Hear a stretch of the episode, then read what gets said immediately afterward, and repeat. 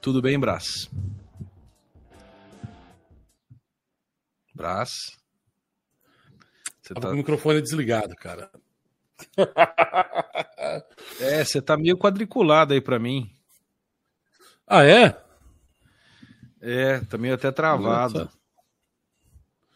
É, deu um sinal de internet fraca mesmo aqui. Peraí. É, mas consigo te ouvir. Eu só, não, eu só não te vejo direito, mas eu te ouço bem. A imagem que não tá legal, né? É, mas deixa aí, é, já, já, já rola.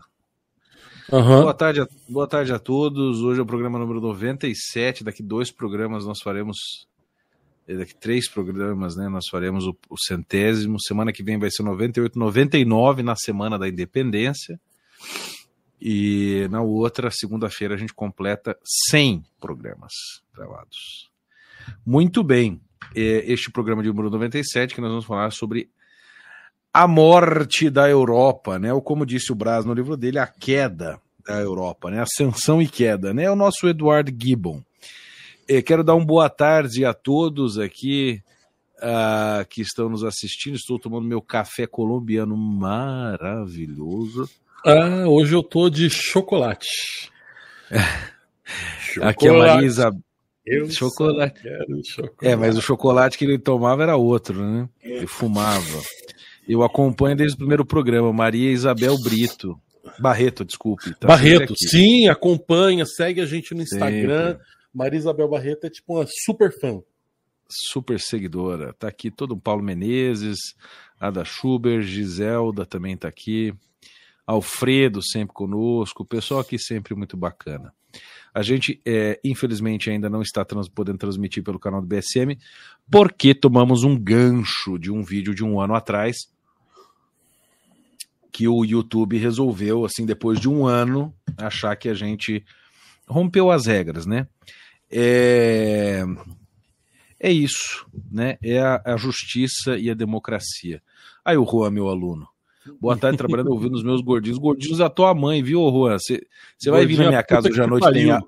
É, ele vem aqui, ele vem aqui, tem a... ele fala isso na internet, machão, aí chega aqui em casa hoje à noite na aula, todo pianinho. Eu sei como é que a banda toca.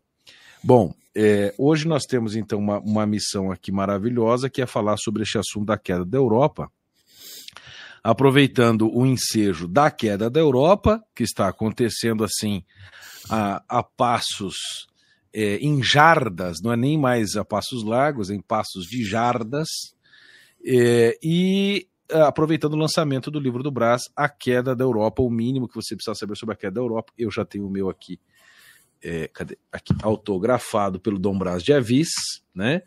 E nós vamos falar sobre este assunto baseados é, no, numa, numa pesquisa que saiu sobre a crença dos europeus na afterlife, na vida Exatamente. após a morte. Eu não gosto muito deste termo, porque eu acho ele muito equivocado, depois eu posso explicar, mas é, é, uma, é, um, é um modo como as pessoas compreendem a, a vida eterna, não é? Eu estou aqui é, falando em vida eterna, eu estou aqui tendo crises de vômito e diarreia crônica, porque eu estou tendo de ter o trabalho de ler este calhamaço aqui, Exigências Éticas, Justiça Social e Democracia, uma análise de conjuntura para a CNBB, 26 de agosto de 2016, 2022, desculpa. Isso aqui é o que baseia as análises políticas da CNBB. Pergunta se fala alguma vez de vida eterna, vida após a morte. Não. É só passarinho, cachoeira, garrafa plástica e programa social. Esses pariu. padres enfiaram o evangelho nas catacumbas, para não dizer em outro lugar, porque o evangelho é santíssimo e não merece estar num lugar escuso. É isso. Brás, como é que você está? Deixei você tomar seu, seu chocolatinho em paz aí enquanto fazia uma bela introdução. Lindíssima introdução. Né? Chocolate. Só queria, só, só queria, só, só, só queria ah. perdoar, é, pedir perdão pelo atraso, foi minha culpa, tá? O atraso, porque eu tava vendo, tava num compromisso com a minha irmã agora que era inadiável, e, e eu cheguei assim em cima da hora e eu não podia ficar sem café à tarde. Esse é o meu horário de tomar um cafezinho. Então atrasei e me perdoem aqui por atraso de cinco minutos. Não tem problema, tá perdoado. Quando eu me atraso, cara, eu também coloco a culpa em você, então o pessoal já Isso. pensa que a culpa é sua. Né? Porque afinal a culpa é, é minha e eu coloco em quem eu quiser, né? Como Exatamente. diria o Homer Simpson. Exatamente. Olha, Bernardo, então hoje de manhã eu recebi, eu recebi ao. Não me lembro agora, pô, cometer essa injustiça, não me lembro quem que me mandou é, esse mapa né? Uma pessoa que, enfim, acompanha o nosso trabalho no BSM, falou, Brasil, dá uma olhada nisso aqui, né? E, enfim, tinha fonte embaixo, dei uma checada, olhei e tudo mais. É... E o mapa fala justamente sobre isso, uma pesquisa feita na Europa, em todos os países, não só na União Europeia, mas Em, e, é, e, é, curioso porque quando ele, ele pega, digamos assim, a, a noção mais abrangente que existe de Europa, que é a noção territorial, meramente geográfica, né? o que acaba incluindo a Turquia, o que deixa esse mapa muito interessante, o fato da Turquia estar incluído. Porque, em tese, é o único país muçulmano da Europa. Falar, ah, mas a Turquia é Europa, não é? Então, é, uma parte do território da Turquia está na Europa e outra parte do território da Turquia é, tá ali naquilo que a gente chama de Eurásia, né, na Ásia Central, antigamente era chamado de aliás, o que antigamente era chamado de Ásia Menor, né? A questão é que culturalmente a Turquia sempre fez parte da Europa, porque para quem não se lembra, a Turquia era o antigo era, enfim, o antigo Império Bizantino, né? Constantinopla ficava ali na Turquia, e antes disso, é, várias daquelas civilizações antigas que a gente lê sobre elas ali na Ilíada e na Odisseia, lugares como a própria cidade de Troia, né? Aí a gente pensa, ah, ficavam na Grécia. Aí a gente imagina a Grécia atual, né? Só que a noção de Grécia, a, a antiga, a antiga Elas, né? A Elas da antiguidade clássica, ela abrangia toda a Turquia. Né? Inclusive, é por isso que tem essa treta ali na Europa entre gregos e turcos. Direto tem escaramuças na, na, nas ilhas que ficam ali em, em, num mar que. Existe uma disputa sobre mar territorial grego e turco, porque uh, as alas mais, digamos, extremistas do movimento otomanista da Turquia reivindicam posse sobre a Grécia, né? Já que teoricamente quando os otomanos tomaram o que, o que não é muito errado, né? Eu também gostaria de reivindicar posse sobre a Grécia. Ah, eu também, cara. Eu por mim a gente reivindicava posse até sobre a feta, queijo feta, uso e aquelas paisagens e praias maravilhosas. Ah, tem o, o vinho, aquele vinho, vinho aquele vinho licoroso, cara, de uma ilha que tem até. Aquele vinho licoroso de uma ilha que tem até um nome meio italiano. Metaxa. Não, não é o Metaxa, é um outro. Ele tem um, é uma ilha que tem um nome meio italiano. Não, eu vou, lembrar depois. Mas é não, tipo o é... tipo o vinho santo, Santorino. Santorino, o vinho de Santorino, Santorino. Isso. É, lá, lá é meio, meio varíola, né? É, hoje em dia. Lá é, é famoso varíola. pela. é. Isso mesmo que vocês pensaram, tipo uma Ibiza Isso. grega. Isso, exatamente. Enfim, tem toda essa questão. Mas o, o eu vou colocar o mapa para a gente mostrar aqui é, exatamente do que, que nós estamos falando. Né? Bom, se você está vendo na televisão ou no computador, vai ficar mais fácil de vocês verem os números, mas tem as cores que ajudam bastante aqui. Essa cor, a, as cores mais claras é, representam países uh, que, quanto, enfim, a faixa mais clara que a gente tem aqui próximo da, ao norte da Grécia. Que país esse que é o norte da Grécia? É Bulgária? Acho que é a Bulgária, né? Onde? Ao, bem, ao, bem, ao norte da Grécia, bem em cima sim. da Grécia. Bulgária. Ou, é, ou é a Macedônia ali? Ah, é cara, não importa. É a Macedônia ali. Fala, fala meio Enfim, grego. É, ali fica na casa dos 22. São países. A pergunta é se a pessoa. A pergunta foi feita o seguinte: se a pessoa acredita em vida após a morte. Né? Morreu, tem um céu, tem um paraíso, independente de religião. Ou é morreu. Se você está falando, acabou. o dos 25% ali é Bulgária, em azul. É. O isso. verdinho mais claro em cima da Grécia, que tem 47,7, ali é Macedônia. Macedônia, isso. Então é isso mesmo. É. Pronto. Esses, a, a, as cores, então, ali vão de 22,7% até 29,9%, é a faixa, né? Depois a Quem próxima que tem 22? Faixa, Cara, uh, o pai, a, a, não tem nenhum que tem 22, eu acho. Mas quem tá na casa do 20 ali é a Bulgária, né? Isso, é a Bulgária e o, esse outro paísinho aqui ao Albânia. noroeste da Grécia. É Albânia, Albânia. Albânia. É Albânia. Ah, eu conheci. Tira só um pouquinho a tela aí. Eu conheci, um, conheci alguns albaneses quando eu morava na, na Itália, abraço. Só tira esse isso. Conheci uns albaneses quando eu morava na Itália. O Samir, etc, que trabalhavam como pedreiros lá uns caras muito gente boas. E eu conheci um albanês que nós o eu nunca soube o nome dele, provavelmente nunca vou saber, que talvez nunca tenha mais encontrado. E provavelmente deve ter morrido de tanto beber. Ele era um pedreiro que dividia a casa com um amigo meu e ele não sabia falar nada de italiano. E, e só que a única coisa que eu me lembro dele, assim, que ficou marcado na minha cabeça, é que ele é o cara que roncava, o mais engraçado da face da história. Ele trabalhava de pedreiro o dia inteiro, chegava em casa, comia igual um animal, ia dormir, bêbado. E nós ficávamos na sala, Brás, bebendo e conversando, e ele ficava num quartinho que era um corredor. Ah. E aí ele tinha uma porta de vidro, e quando ele roncava, essa porta de vidro vibrava, cara. E ele roncava, a gente chamava ele de Uni, por causa do, do unicórnio do, da, da é, caverna do dragão. E, daí, é, aí, e, ele, e ele roncava assim.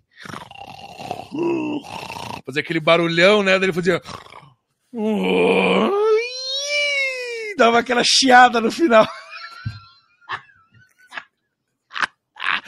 Aí a gente chamava ele de Uni, fazendo. Cara, parecia um bichinho de pelúcia, cara. Parecia o Uni eu me cagava de dar risada. A gente ficava esperando o Uni dormir só para ouvir o ronco do albanês. Olha, tá essas memórias, cara, são maravilhosas. Mas, enfim, é, vamos continuar lá na, na, no paganismo europeu. Vamos lá. Pois é. E a, a, e a Rússia conservadora do Putin, como é que tá? A, a Rússia do Putin? hein, como é que tá o farol espiritual do mundo? Olha, 38% acreditam em vida após a Belo trabalho, hein, Putin? Puta que pariu. A Ucrânia crê mais na vida após a morte do que os russos. Pois é. Olha então, para vocês verem a situação, quem tá melhorzinho na parada, e ainda é. assim é um número que é ridículo perto de qualquer país latino-americano ou africano, Sim. é a Polônia. 66,2%. Mas, assim, para o pessoal que tem aquela ideia de que a Polônia é uma espécie de um paraíso católico, conservador. E a, né, e a Bósnia, né? Ah, é, e a Bósnia que também está na casa dos 60, 60 e poucos ali, né? A Bósnia e a, a, e Bósnia a Polônia. e a Polônia. Acabou, bicho. Acabou, entendeu? Aí você pega Portugal, pior Nossa. que a Rússia, 32,9%. É. Eu falo, eu, eu, tenho um capítulo inteiro do livro só sobre Portugal, né? Já Mas ó, a Itália tá, tá, tá despontando, tá bem, né? Comparado ali à confusão que ela tá. Pois é, menos de 50%, né? Pra... Não, mas tá bom, tá bom, tá. porra. tá bom. Olha aquele, aqueles paraísos socialistas lá do, do norte então, da Europa. Então, cara, ali. e aí o pessoal costuma, ah, o franquistão, não sei o que lá. Bom, o, o, o, a França tem 41,2%, tá? Bem à frente de Portugal e Espanha, por exemplo. Sim. Não é? Agora, o único país que você tem de fato, é, uma, a maior parte da população acredita de verdade, acredita na, em vida após a morte, ou seja, porque é, é uma pergunta que reflete uma série de outras crenças, né? exatamente, exatamente. É a Turquia, onde 91,8% da população respondeu que acredita em vida após a morte. Eu acho que se não crê, perde a mão, não é? Morre, Exa então, assim. mas aí é que vem a pergunta, por quê, né? Bom, porque esse índice reflete mais ou menos a porcentagem de muçulmanos na Turquia, que é algo perto aí de 92, 93% é. da população da Turquia é muçulmana. É, porque o Islã, o pessoal precisa entender que o islamismo é uma religião, é, vamos dizer assim, essenci, não essencialmente, né, mas ela é uma religião que para, para, para prevalecer na cabeça dos muçulmanos, basta ela ser pública, ela não precisa ser subjetiva, você não precisa acreditar de fato. Se você fizer os ritos exteriores, você já é considerado muçulmano. Então, se você fala que você crê em Alá e que como único Deus e profeta e o, o Muhammad como seu único profeta, se você faz peregrinação a Meca uma vez por ano, dá esmola, faz cinco orações por dia, se você cumpre o Ramadã, etc. Se você faz pelo menos os cinco pilares do Islã, você já é, é muçulmano. Entendeu? Então, assim, não quer dizer de fato que essa pessoa tem uma, uma, uma puta crença subjetiva. Mas ela tá. Ela pode estar representando, né, apenas externando é, a crença social comum que ela vive, mas não que isso seja uma posição interior é, realmente é, de convicção íntima, né? Que ela, que ela acredita no quarto fechado, né? Mas, é, mas enfim, de, de qualquer modo, é significativa a diferença, né, Brás? Uhum. O, o, o, o que acontece no final das contas é o seguinte: por, por mais diferente que seja essa visão do Islã, esse mapa ele mostra que, bom, a Turquia como o único representante muçulmano da Europa, no sentido mais amplo possível de Europa, é, é o único país que não rompeu com as suas raízes transcendentais. É. Né? Por quê? Bom, isso é uma questão muito simples. O único elemento civilizador que existe é a religião. Eu já falei isso em outro tapa cultural. Né? Hum, crenças políticas, modelos econômicos, é... enfim, o que mais que hoje em dia o pessoal utiliza aí como elemento civilizatório, né? Opção sexual, qualquer uma dessas pautas raça. identitárias, raça, qualquer uma dessas pautas identitárias que a gente usa hoje em dia como se fosse um exemplo de grandes valores da civilização, nada disso fundou uma civilização. Isso no máximo segrega classes sociais, é utilizado para demarcar classes sociais. No máximo cria, a única... cria, é, cria, como é que a gente chamava antigamente? É, não é tribo. É... Pô, tem um nome isso. Que a gente diz na cidade, não é tribo, facção. É aquelas é tribos nome. urbanas, né? É, mas tem outro nome isso. Maloca.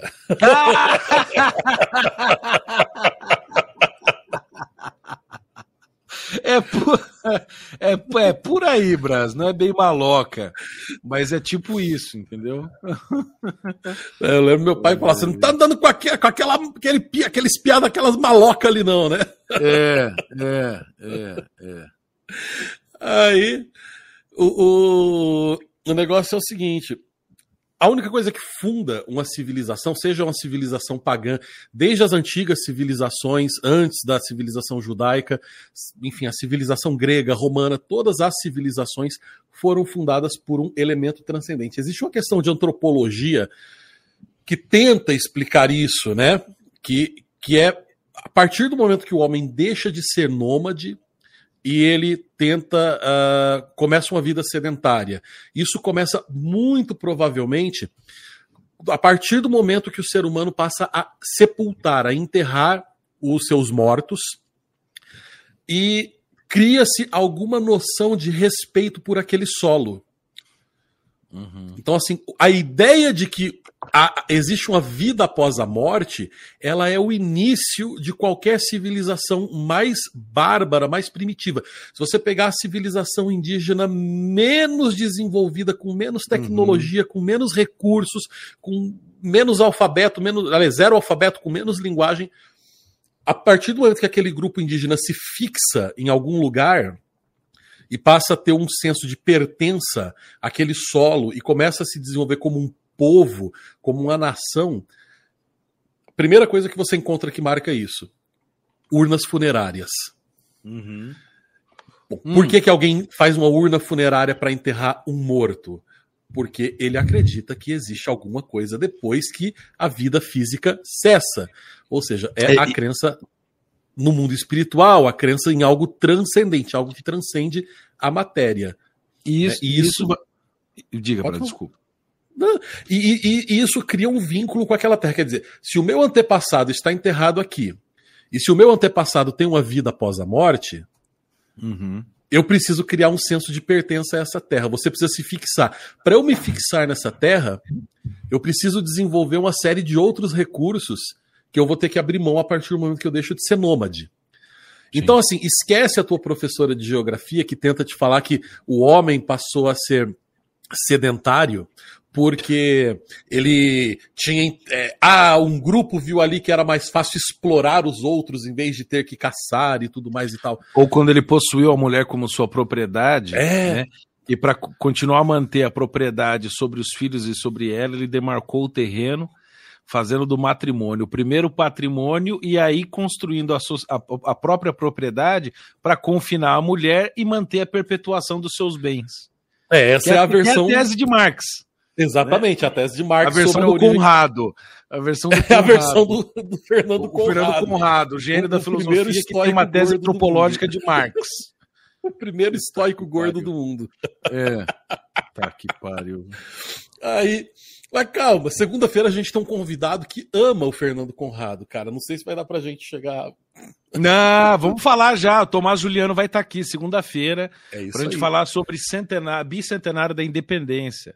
Avisem os amigos e os inimigos, tá bom? Segunda-feira, 5 horas da tarde, ao vivo, teremos o tatuado mais polêmico das histórias do Brasil. Diretamente é. do Rio Grande. Mas, Brasil, Agora... eu queria fazer um negócio, uma observação hum. sobre o que você falou sobre religião. É o seguinte: essa coisa deles é, de se estabelecer o, o, o, o, ritual funerário, seja como for, de qualquer povo ou civilização, isso de fato é um fato. E, e isso também só ocorre porque antes desse momento, é, desse ato ritualístico funerário, ou seja, de dar um, um fim digno àquela vida, né? Deste mundo, é, existiu de algum modo é, uma coisa que, que antecede né, esse, tudo isso, que é o mito.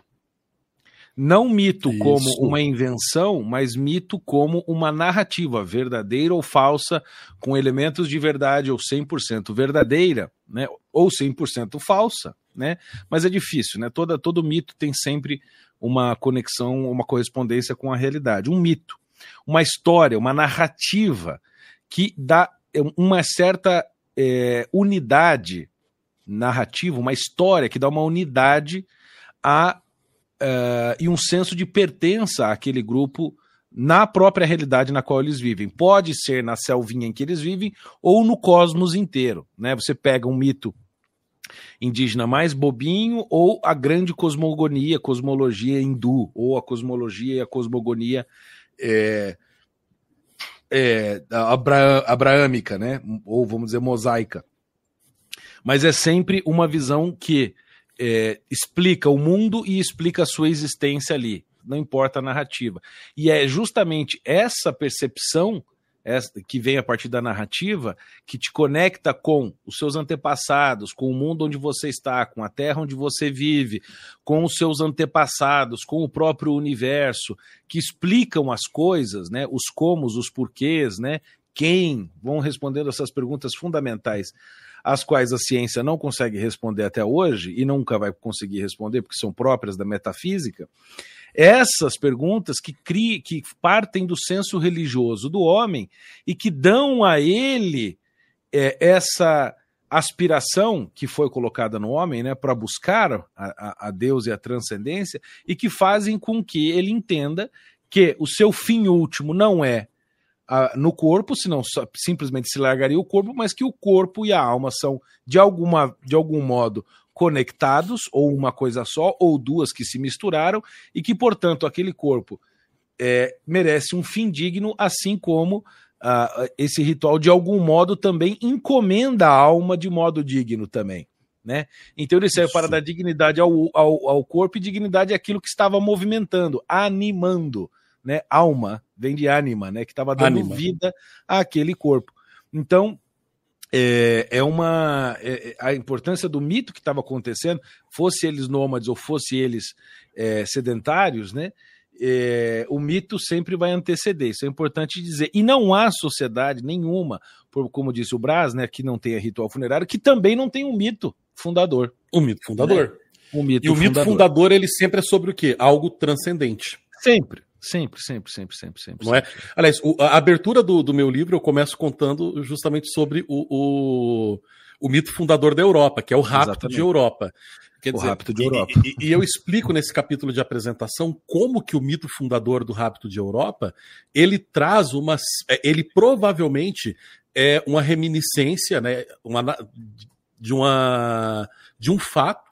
Uh, de, de uma grande migração em massa que deve ter ocorrido é, da Ásia Central para a Europa, só que esse, essa reminiscência desses fatos são narrados de forma poética, formando os mitos fundadores. Por quê?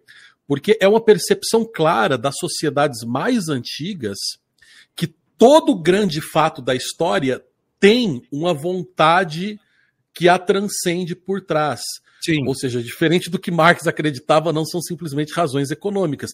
Não, então, pelo contrário. É necessário uma explicação transcendente. Então, os povos antigos explicavam então que Zeus, né, na forma de um touro branco, aparece para a Europa, que é filha de Agenor, rei de Tiro, uma cidade na Ásia Menor, e leva a Europa para Creta, é? e ali na, em Creta Zeus, junto com a Europa, tem um filho que é Minos, que dá origem à civilização minoica, que é de fato a civilização desenvolvida mais antiga que nós temos registros, notícias e Sim. tudo mais. Então, quer dizer, olha só os nomes. Bom, Minos, uh, Europa é o nome da princesa na, na lenda, Sim. que vem de uma cidade na Ásia Central, que é Tiro, que hoje fica no, no atual território é do grande Líbano. inimigo de Israel, né?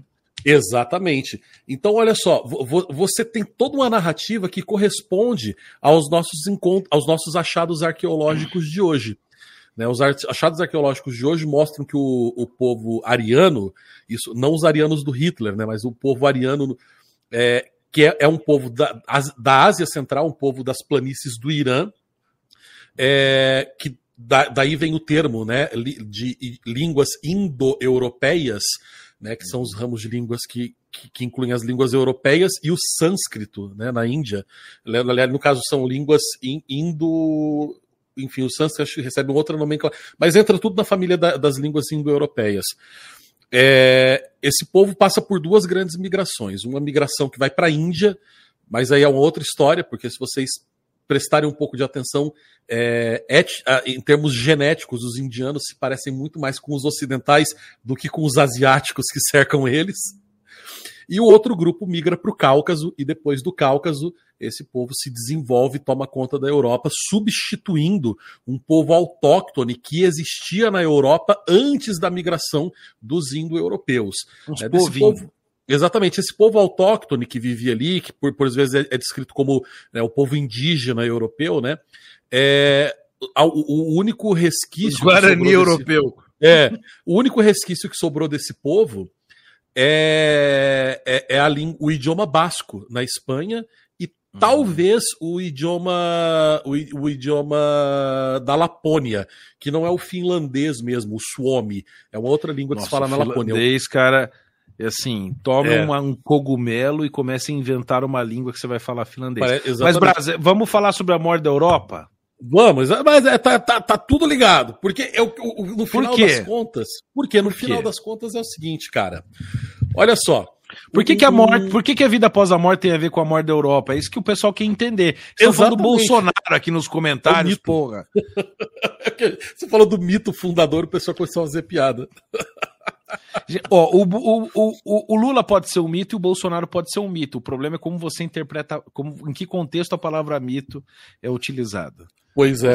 O que, o que acontece? Olha só, a gente chegou, a gente chega aqui a uma conclusão básica que não existe fundação de civilização é, sem uma crença na transcendência. A ideia de, de, de, de, a ideia de vida após a morte é a ideia mais básica, assim, é o, a ideia mais mobral de religião, de transcendência Sim. que um, um tatu bola pode ter. Teu, exatamente, cara, que um antepassado teu que andava de tanguinha lá nas planícies da Ásia Central conseguia chegar a essa conclusão. Sabe? Aí tem gente que vai dar o seguinte argumento, mas o elefante também enterra os seus mortos. O elefante não faz um rito para isso. Né? O elefante ele se livra das carcaças por questões higiênicas, é isso que eles fazem. Por questão de né? sobrevivência. Exatamente, o sepultamento, ao contrário, né? existe todo uma, uma um, um, um, respeito. Essa ideia, ela funda a civilização, essa ideia, ela permite com que outras ideias mais complexas de compreensão da transcendência venham. Sim. Bom, é uma linha muito longa que liga desde essa questão desse mito, dos mitos fundadores e da compreensão de transcendência do ser humano até o desenvolvimento em si, não é? da, da, da, da Europa moderna. Mas a questão é que quando Roma cai, quando o Império Romano cai, depois da invasão bárbara, a única coisa, o único fator que impede Roma de se tornar a barbárie completa, a selvageria completa, é, é novamente o fator religioso, o fator transcendente, uma coisa chamada Igreja Católica. Uhum.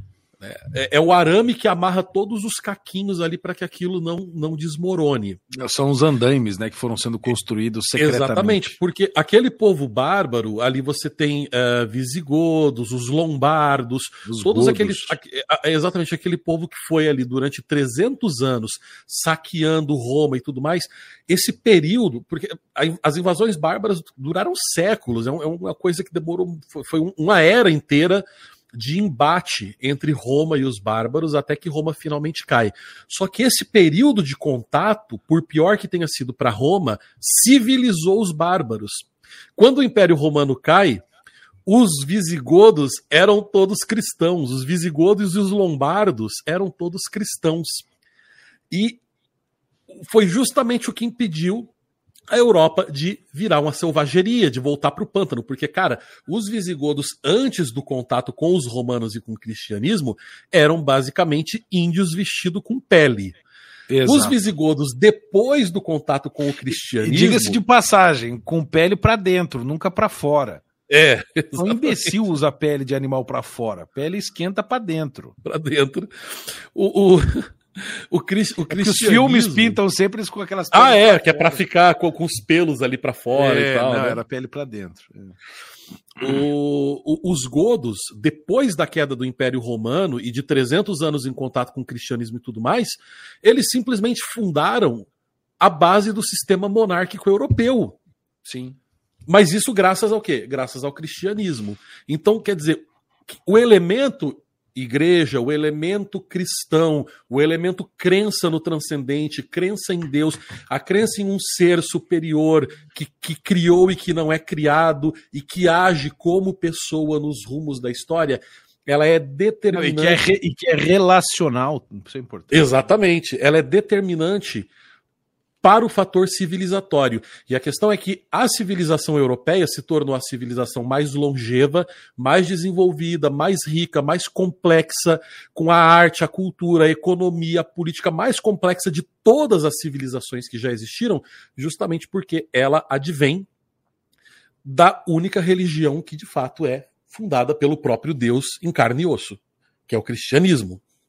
Não tem outra explicação para isso. Não tem outra explicação para isso. O resto é tudo arremedo de civilização. O resto é tudo arremedo, exatamente. Você não. Ah, mas o Japão tem uma cultura lindíssima. Cara, você não vê assim ninguém falando, eu vou colocar o meu filho aqui para ele passar 20 anos estudando música, para ele aprender a tocar música clássica japonesa, que é aquela música ópera, com cinco o, notas o, teatro Kai, é, Kibuki. Teatro, é, é, Kabuki. Teatro Kabuki. Kabuki. É, você... oh, ah, puta negócio. agora bicho. você vê. Agora vai, entra em qualquer teatro ou em qualquer, em qualquer casa de espetáculos no Japão, na China, na Tailândia, e o que, que você vai ver? Artistas orientais que passam 20 anos estudando para tocar bem um concerto de Brahms. Não, isso aí outra, você vai ver. A, a, Brás, as pencas. Brás, a prova não é só. É, é isso. A prova é por mais merda que sejam as nossas arquiteturas de cidades modernas, o mundo inteiro copiou. Sim. Dubai. O Islã perdeu. O comunismo perdeu. Eles copiam toda a arquitetura ocidental. Eles copiam os hábitos, eles copiam as roupas, eles copiam as músicas, eles copiam o estilo, eles copiam a tecnologia, eles copiam tudo. Tudo, tudo, tudo, tudo, tudo que é de veio da civilização cristã é como diria o, o Jürgen Habermas, né, criticamente apropriado, né, apropriado criticamente e reinterpretado.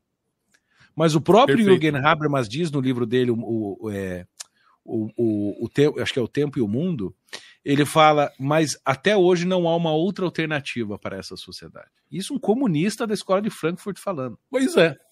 Pois é. Acho que é o, é o Mundo e o Tempo, acho o livro o, o que, que acontece? Não, desculpa, Essa é time, time and Transitions, tempo e transições. Tempo e transições, time and transitions. É, Esse livro é, é muito mesmo. bom, é muito bom. É, é, meio difícil de ler, inclusive, ele é meio maçudo. Eu acho assim, meio. Como é que se diz assim? É. Sabe, aquela coisa que não flui, aquela leitura que não flui. Ah, mas é feito para não fluir, né? É. O cara que o... chama Jürgen Habermas já não é, é né? Aquela coisa, como é que o Olavo chamava isso? É um livro escrito em língua de pau, não é escrito em língua de gente. Isso, exatamente. o...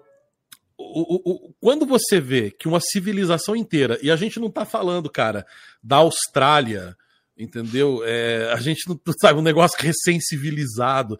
A gente tá falando dos caras que fundaram o Ocidente. Sim.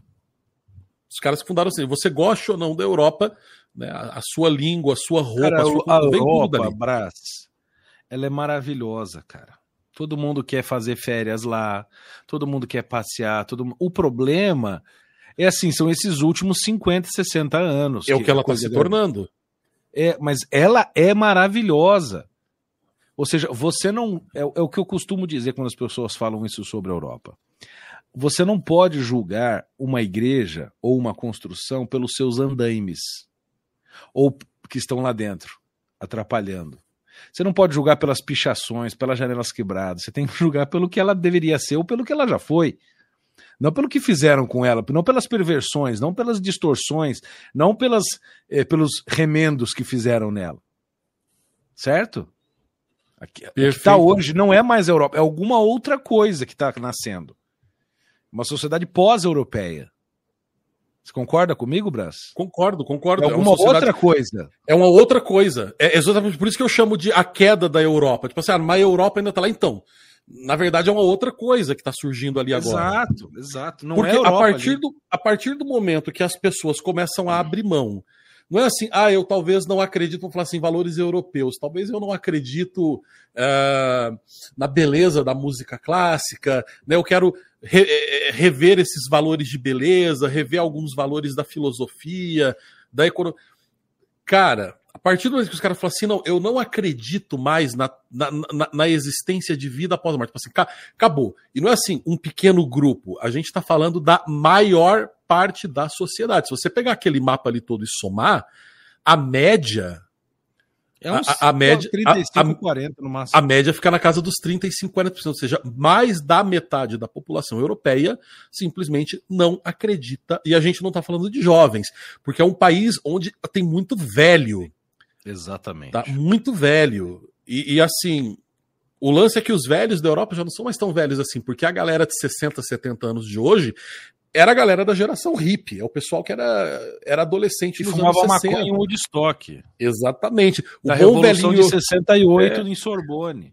Isso, o bom velhinho europeu de 60 e poucos anos que você vê hoje, ele não é o seu nono que veio da Itália para ser colono aqui no Brasil. ele é um ex-hippie. É, e outra. A, a, essa essa migração irrestrita e irresponsável que está acontecendo na Europa está mudando tudo. Não so, olha um colibri que lindo. Não a, a a bicho, eu gosto muito desse bichinho, parece as fadinhas, né? Umas fadinhas do ar. É, essa essa imigração tá para nascer algum que foi, cara? Tá para nascer algum estudo que realmente mostra o impacto. O pessoal fala muito de economia, para mim eu quero que se foda, entendeu? Eu quero saber o impacto cultural, Isso. espiritual. Eu sei do impacto da, da, da, da, da religião muçulmana, mas eu não sei das outras. E não sei o quanto esses caras não vão se paganizar lá.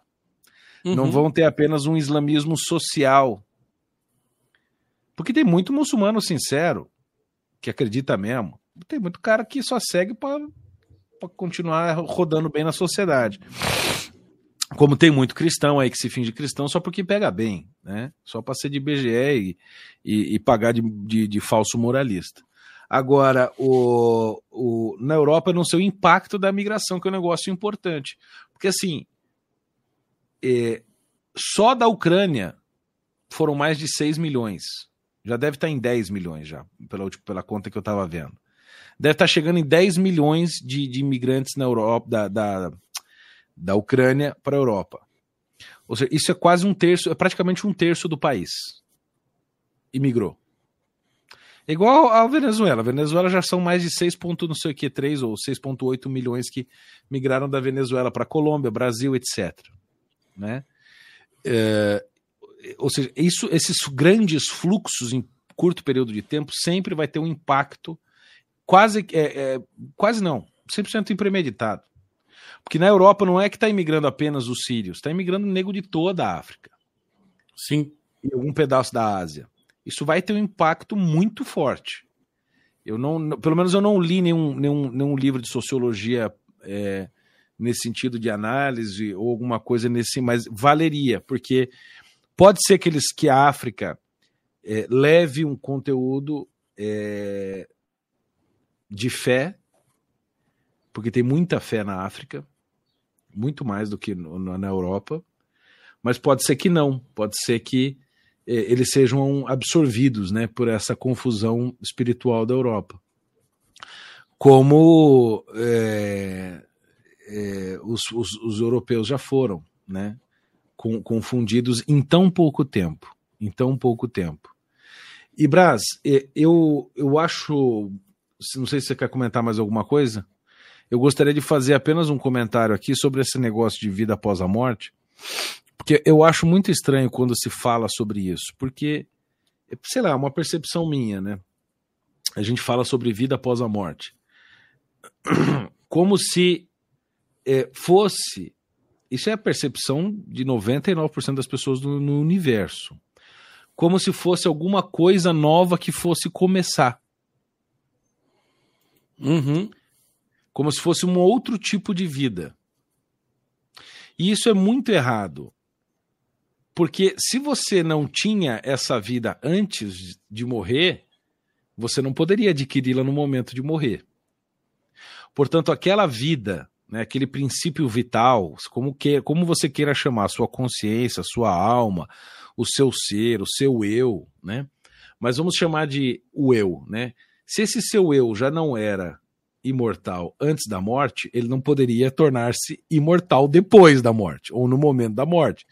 Portanto, se ele é imortal no momento da morte, e para além disto, ele já era também antes. Não estou falando de pré-existência, o que é uma imbecilidade. Né? Nós somos seres eviternos, ou seja, nós temos um princípio no tempo, mas nós não temos um fim. Exato. Nós somos eternos no futuro e não eternos é, no sentido lato.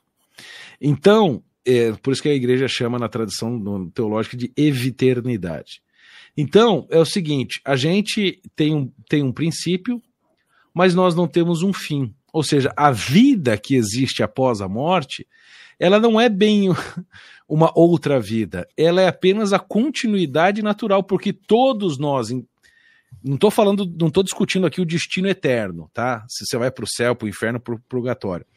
Mas o que eu estou dizendo é o seguinte: todos nós, independentemente da sua crença, teremos uma vida após a morte. Isso é a crença normal do ser humano esse ateísmo imbecil e vagabundo e mequetrefe e intelectualmente rasteiro que está por aí, que aparentemente é um negócio muito inteligente, mas não resiste a cinco minutos de análise, é, ele é uma coisa assim de três séculos para cá.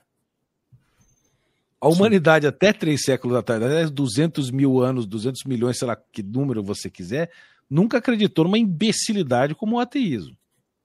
Ele só foi criado agora. Mas tudo bem. Então, aparece é, esse fato de que todos nós somos eternos no futuro e de que todos nós teremos um destino no futuro. Portanto, falar de uma vida após a morte é uma, é um, é uma tautologia, não faz sentido. Perfeito. Porque dá a impressão de que vai ter um outro que vai mudar. É, é uma...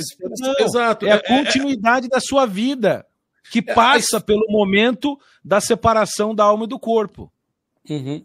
Mas que, inevitavelmente, um dia vai voltar a reunir o corpo e a alma.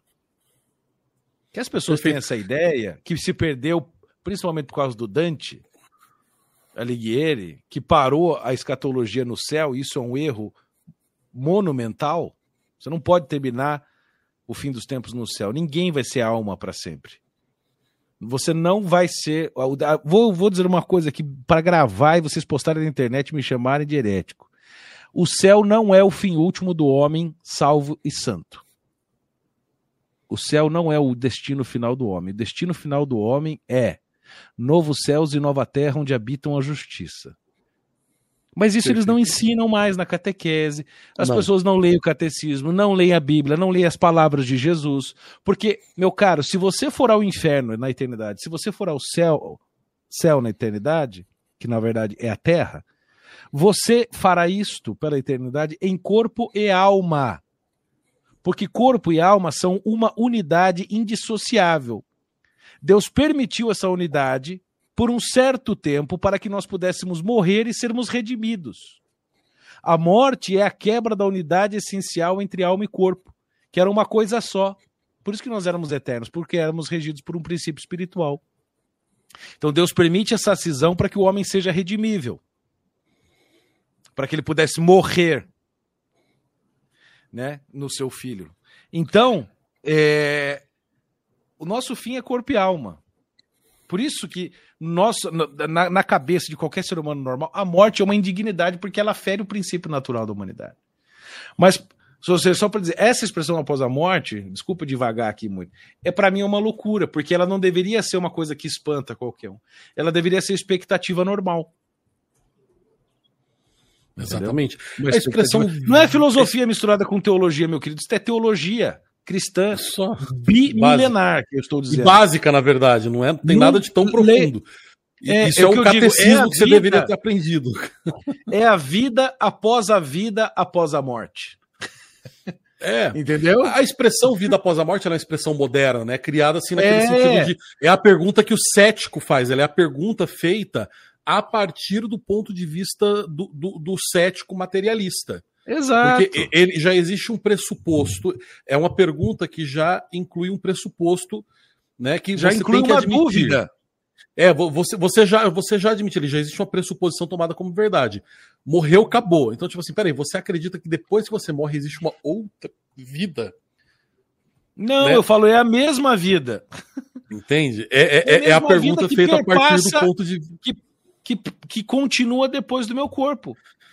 E a prova disso são as experiências de quase morte, como a gente chama.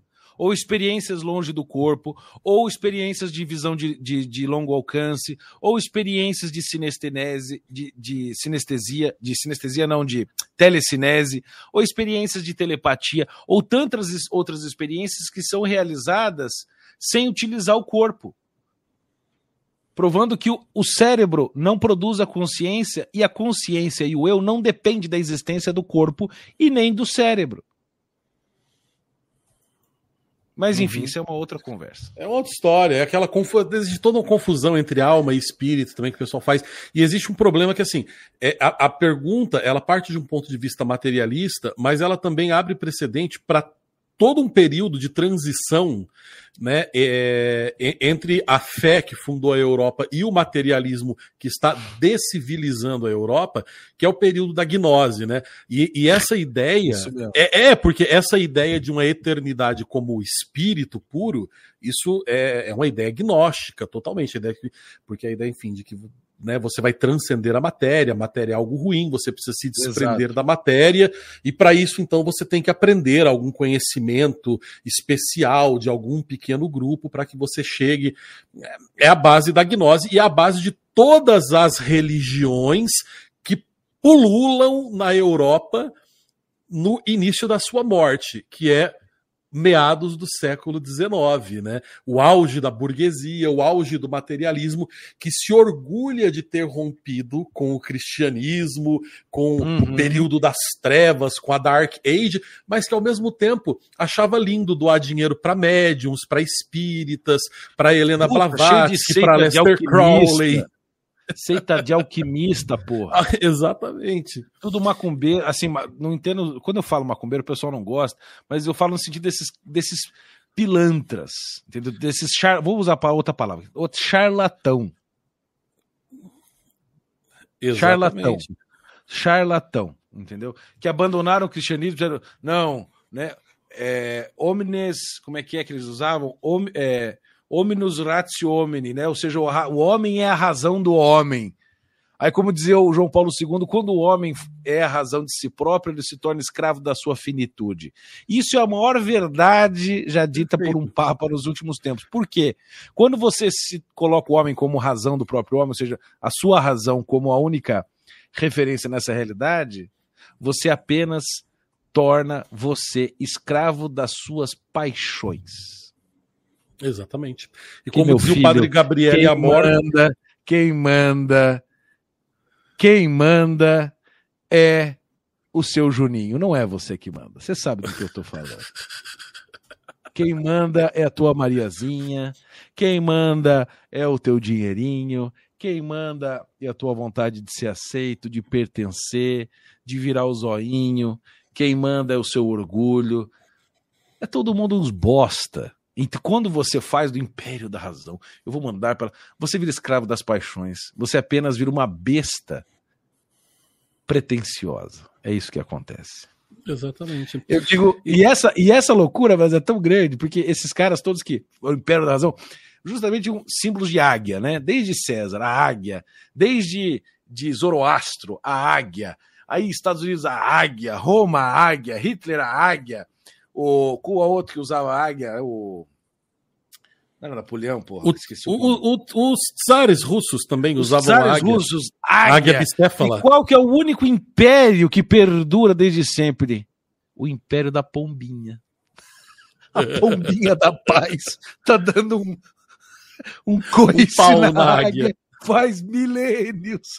A humildade, é. meu filho, não tem como cair porque ela já está de joelhos. Exatamente. Olha, o Rafael hum. Bringuetti, Bringuente, ele Bringuente está assim, sempre né? aqui também, muito Isso, está sempre aqui. É interessante pesquisar a ligação do espiritismo com celtas necromancia. Rafael, é, é o seguinte, qual que é a minha teoria sobre isso que eu explico no livro, né? Aliás, só para falar para vocês, o livro está em promoção na livraria do Bernardo Kister, tá? Com 25% de desconto, se eu não me engano, tá super barato, tá assim, preço de revista do Homem-Aranha. É, Tá, tá mais barato no... que o álbum da Copa do Mundo. É mais barato que o álbum da Copa do Mundo. E o link tá na descrição do vídeo e tá também afixado aqui no link do YouTube, tá bom? É... E aproveitem e comprem outras coisas lá para ganhar frete grátis. Mas o, o, livro tá bem baratinho, mesmo pagando frete ainda fica uma micharia. É... A questão é o seguinte: olha só. É, não existe, como às vezes os, os, próprios espíritas alegam, algum tipo de ligação direta, de sucessão direta, sucessão factual entre a, a necromancia dos celtas e o espiritismo uh, em todas as suas vertentes, inclusive aquela que é oficialmente conhecida como espiritismo, que é a do Allan Kardec, mas em, to, em, em, todas as ideias, seitas e vertentes e grupos espíritas que surgiram na Europa no, no século XIX, que era, assim, era um monte de coisa que surgiu e utilizava esse nome. O que acontece é o seguinte: o espiritismo, o, o, e não, não falando, falando só do kardecismo, mas o espiritismo como, como conceito teológico que a gente usa para se referir, enfim, cara, Helena Blavatsky, é, é, se, se, é, tudo isso se inclui nesse grande grupo, né, que a gente pode chamar de espiritismo. É, ele, é, ele é um passo para trás, né, em relação a questão civilizatória da fé revelada cristã. Por Sim. quê? Porque ele é um flerte com o gnosticismo, com a gnose. A ideia de que, enfim, a matéria é algo que deve ser transcendido, que deve ser deixado para trás, suplantado, mas que para você chegar a esse lugar você precisa de um médium, um guru, um druida, um decodificador da doutrina, como o próprio Allan Kardec se denominava assim, né? O decodificador da doutrina dos espíritos.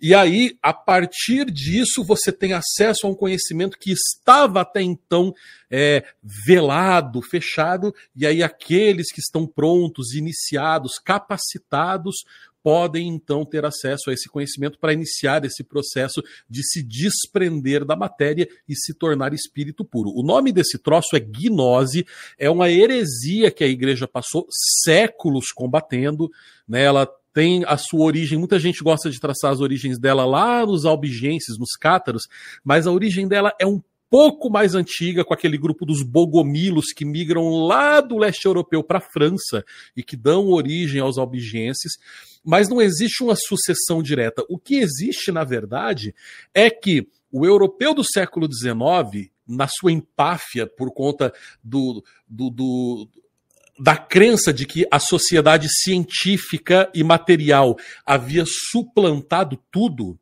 ele entra numa coisa que anos depois do padre Gabriel a morte, ele sempre resumia com a seguinte frase: quando falta a fé, abunda a superstição né? E tudo isso, no final das contas, apesar de ser travestido de ideias filosóficas, científicas e de ter todo aquele perfume é, é, pequeno burguês Moderno. do século XIX, todo aquele perfume da modernidade do século XIX, é nada mais e nada menos do que um monte de superstições sistematizadas. Só isso. É, então, assim, é a mesma necromancia dos celtas, só que mais chique. Mas não porque houve uma sucessão, mas é porque toda vez que o ser humano se afasta da fé, ele se afasta da, da, da, fé que fundou a Europa, se afasta dos pilares que criaram a sua civilização, ele invariavelmente vai caminhar na direção do paganismo selvagem de onde ele veio. E essa, essa caminhada, ela é sempre gradual. Então começa com um flerte ali, com a gnose, um flerte com o espiritualismo, não é? E, e aí isso vai parar onde? Vai parar no ponto que a gente está agora. Veganismo, é, hedonismo, né? E aí tudo isso vai preparando, vai criando uma, uma reformulação, vai criando uma reconfiguração da mentalidade do europeu para os patamares mais baixos do paganismo, que é o quê? É você atribuir valores morais é, e, e valores divinos a bicho e planta. Assim, o veganismo é que, que ele advém de todas essas ideias gnósticas também, todas as ideias revolucionárias, elas, elas são filhas da gnose. É, e ele... Oi, travou seu áudio. Fala... A gnose é o estado natural do ser humano abandonado sem Deus. Exatamente. Ele é revolta metafísica. Ele é o homem tentando ser pluripotente, erguendo-se pelos er, erguendo-se ao alto pelos próprios cadarços. Ele é a negação da transcendência mascarado de uma pseudo-transcendência que, no fim, serve apenas para, mediante a gurificação de alguns inteligentinhos, escravizar uma massa louca por transcendência com aparência de, de, espiritualidade, mas que na verdade não passa de um xamanismo barato que nunca elevou a alma de ninguém e só produziu duas coisas: putaria e loucura. O gnosticismo Exatamente. e todas as suas variantes só produziu isso, por isso que a igreja, desde o princípio, São Paulo, São João Apóstolo, todos condenaram, e a igreja, desde o princípio, condenou o gnosticismo, principalmente o meu querido amigo e conversor, santo e intercessor, Santo Irineu de Leão, condenou esta porcaria, porque não serve nem para limpar a sola da bota. É, e as pessoas veem, Bernardo, como uma grande evolução, né? Essa coisa da nova era, retornar aos nossos valores dos nossos antepassados celtas. Cara, o que, que os celtas construíram? Celta era, Celta era índio branco de olho azul, meus amigos, se liga. Exato. Sabe? A Marilda Parisi perguntou em que livro eu escrevo sobre espiritismo. Eu não escrevi nada especificamente sobre espiritismo, tá? Mas no no, no, nesse livro que eu, a gente está comentando aqui agora, O Mínimo sobre a Queda da Europa, que eu escrevi, é o meu primeiro livro, é um livreto, para falar bem a verdade, pequenininho, faz parte de uma coleção chamada O Mínimo, escrita por diversos autores. É, a editora O Mínimo é um projeto editorial novo da, do grupo Sedete, né? Que tem a Vídeo Editorial, a editora Eclésia. Então, essa é mais uma editora fundada pela Sedete, dedicada a produzir livros de bolso rápidos, objetivos e baratos, com vários autores para falar sobre vários assuntos. Eu tive o orgulho de ser convidado para eles, por eles para escrever sobre a Europa. Então, ali nessas cerca de 97, 96 páginas do, do livrinho, eu comento rapidamente sobre todo o passo a passo que a Europa fez para chegar nesse período de decadência é, política e econômica que ela está agora. E eu, inclusive, o livro foi escrito no ano passado em tom de previsão política e econômica antes de se iniciar é, essa situação toda que está acontecendo agora na Europa. Na verdade, esse livro é uma previsão política e econômica acertada, por isso que ele foi publicado agora, né? mas ele foi escrito no, no começo do ano passado. Tá? No, perdão, no meio do ano passado, quando eu ainda estava morando na Europa, e eu, enfim, decidi é, levar a sério a minha própria previsão política e resolvi voltar para o Brasil. E ali eu comento, enfim, como que aconteceu todo esse processo de abandono da, da, das origens e das raízes civilizatórias uh, da Europa e que como essa perda, essa falta do estofo humano, essa perda, essa, essa crise moral é, da Europa provocaria em mais tempo ou menos tempo uma grande crise uh, econômica, uma grande crise política, porque enfim, você não consegue, né, simplesmente com cheques em branco e, e, ruas limpinhas, fazer uma civilização. A civilização é feita de gente. E gente, quando abre mão das raízes que fundaram a sua civilização, Acabou. vira um barco à deriva. Não, vira um mosquitinho lutando contra um exército inteiro de intelectuais que vão te guiar e você não vai nem perceber. É isso que vai acontecer. É isto. Segunda-feira temos o Thomas Juliano aqui conosco para falar sobre o bicentenário da independência. Exato. Amanhã, sexta-feira, tem Brave News, meio-dia e meia. E amanhã também, sexta-feira, 8 horas da noite, tem o nosso Sexta Sem Medo com o Cristiano De Rosa. E semana que vem, lembrando, começa a, semana, a terceira semana do Leitor Sem Medo. Novo site, começa o BSM Class, que vai ter várias aulas e cursos para você lá poder assistir também, mais ou menos no formato do mínimo, cursos simples, rápidos, diretos e objetivos sobre diversos Isso. assuntos. O site vai estar aberto para todos vocês conhecerem e nós vamos ter a cobertura do 7 de setembro maravilhosa. No WhatsApp é só você se cadastrar no link que está na descrição. Contamos com você. Vá às ruas, encha as ruas pela nossa liberdade para celebrar a independência, graças ao queridíssimo Dom Pedro I, o imperador da liberdade. Tá bom? Então, um beijo nas vossas almas e até segunda-feira. Ah, amanhã estou indo para Contagem, Minas Gerais. Vai ter um evento católico, Congresso da Imaculada Conceição. Quem tiver interesse, entre na página. Eu postei nos meus stories, mas entre na página do Instituto Beato, eita vida, Beato, Beato, Padre Vitor, Padre aqui. Instituto, pô, Beato Padre Vitor, isso mesmo. Instituto Beato Padre Vitor no, no, no Instagram, tá bom? Beato Padre Vitor, dia 3, 4 de setembro, agora esse final de semana, primeiro congresso da Imaculada Conceição.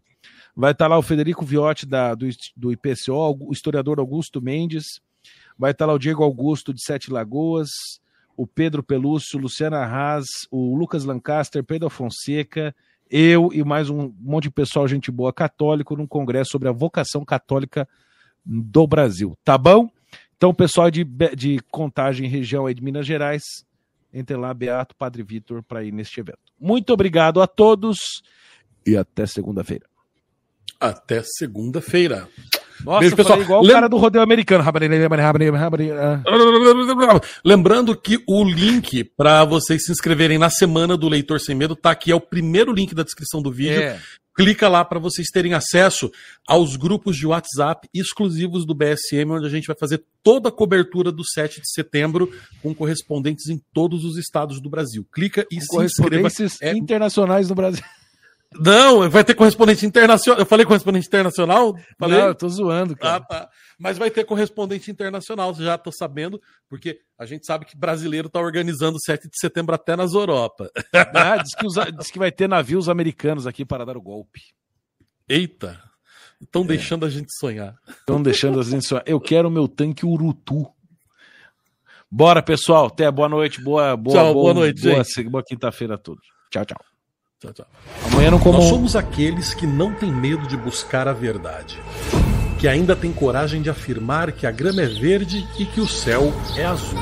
Volta aí, volta ainda aí, tira, sejamos... tira o link aí. Não, eu falei não comam peixe, não. Eu não comam carne vermelha, nem porco, nem frango. Amanhã é dia de abstinência, tá? e eu meti a vinheta. Meteu a vinheta em cima, porra. Amanhã é dia de abstinência de carne, pelo amor de Deus. Carne de animal de sangue quente. Amanhã é só peixe ou laticínios e ovo, tá bom? Corrigir, porque senão depois é. corta e já sabe como é que é a vida, né? Havendo necessidade, vocês podem Comutem. por um ato de piedade, caridade no Brasil é possível fazer isso. É, isso talvez a única coisa boa que a CNBB fez. Tchau, pessoal. Para alguma coisa presta, né? Tchau. Ai, ai, ai. Nós somos aqueles que não têm medo de buscar a verdade, que ainda têm coragem de afirmar que a grama é verde e que o céu é azul. Ainda que sejamos perseguidos, nós não nos renderemos às ideologias nós acreditamos no Brasil e queremos manter viva a esperança de um país verdadeiramente livre. Livre da mentira e da manipulação. Livre da perseguição e da censura. Livre dos ataques às nossas crianças e dos ataques às nossas famílias. Nós acreditamos no Brasil real, no Brasil patriota, no Brasil independente no Brasil livre, mas principalmente no Brasil sem medo de defender os seus valores. Nós somos brasileiros sem medo.